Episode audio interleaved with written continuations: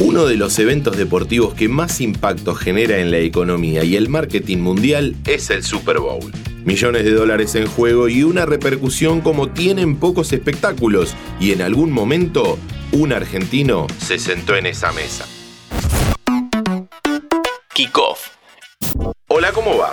Les doy la bienvenida a un nuevo podcast de Kickoff en donde vamos a conocer una historia que vincula el fútbol americano, el soccer y a la Argentina. Todo está atravesado por un nombre, Martín Gramática. Para empezar, hay que decir que Martín es argentino y que a los nueve años emigró junto a su familia a los Estados Unidos. Su sueño siempre fue jugar al fútbol, pero al nuestro, no al americano. Fanático de Boca, jugaba con los latinos que estaban asentados allá y veía todo el fútbol mexicano, que era el único que pasaban en un canal hispano. Pero él soñaba con entrar a la bombonera y convertir un gol.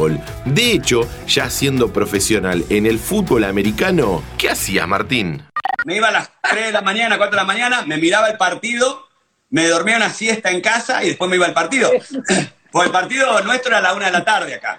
En un ratito les voy a contar qué le deparó el destino. Lo que sí podemos ir explicando es que será muy difícil que lo que él logró lo pueda conseguir otro argentino. Su infancia y adolescencia fue transcurriendo normalmente hasta que en su colegio le dijeron que le faltaba un pateador para el equipo de fútbol americano. Sin saber absolutamente nada del deporte, se sumó. De ahí, en unos años, a ser elegido en el draft de 1999 por los Bucaneros de Tampa.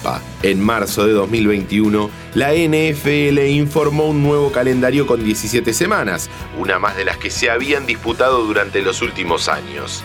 Esto hizo que lo que tradicionalmente sucedía el primer domingo de febrero pase al segundo, la final del Super Bowl. Pero esto no fue siempre así, ya que años anteriores también se disputó durante el mes de enero. Y ahí tendremos que poner una marca en el calendario. So we are finally ready now. The much anticipated matchup between the Oakland Raiders and the Tampa Bay Buccaneers. Super Bowl 37. Decíamos que en 1999 Martín fue elegido por los Tampa. Solo cuatro años después logró lo que nunca nadie había conseguido, ser campeón. El 26 de enero de 2003, Martín Gramática fue campeón del Super Bowl con una participación decisiva, al marcar 12 de los 48 puntos de su equipo. Pero en la previa al partido, pintó el famoso Quickie. Eh, a, mí, a, mí, a mí me choqueó, me pegó cuando, cuando llegamos al estadio y empecé a ver los carteles de Super Bowl. ¿viste? Digo, uh, acá estoy en el Super Bowl. Porque antes sí es, eh, está en el Super Bowl, está el, el Media Day, está todo, pero no había llegado al estadio. Cuando llegué al estadio, ahí sí lo sentí y, ahí, ahí sí, por ahí me, me, temblaron un poco las piernas, por eso no me entraba una, ¿viste?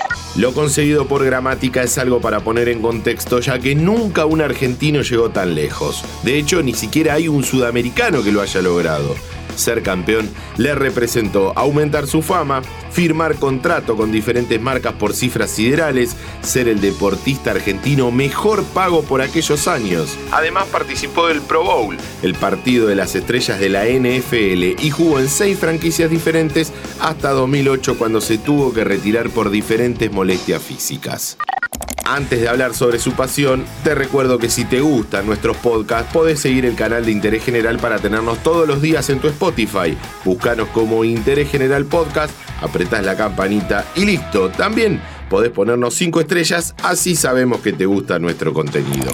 Ese punto final a su carrera en el fútbol americano le volvió a abrir la puerta al fútbol nuestro, al que a él le gusta, porque empezó a dirigir a chicos de inferiores en una academia e incluso tiene a su propio hijo como futbolista. Además, en el club de Tampa presentó un proyecto para tener una franquicia en la MLS, porque te acordás de esta escena, ¿no?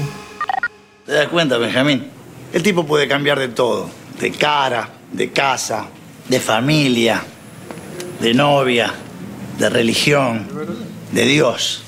Pero hay una cosa que no puede cambiar, Benjamín.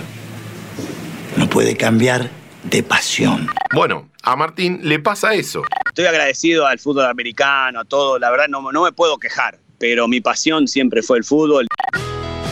Soy Diego Celonca y los espero en el próximo podcast deportivo de interés general.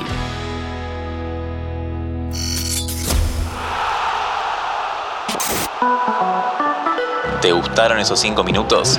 Seguinos en Spotify, activa la campanita y escucha contenido nuevo todos los días.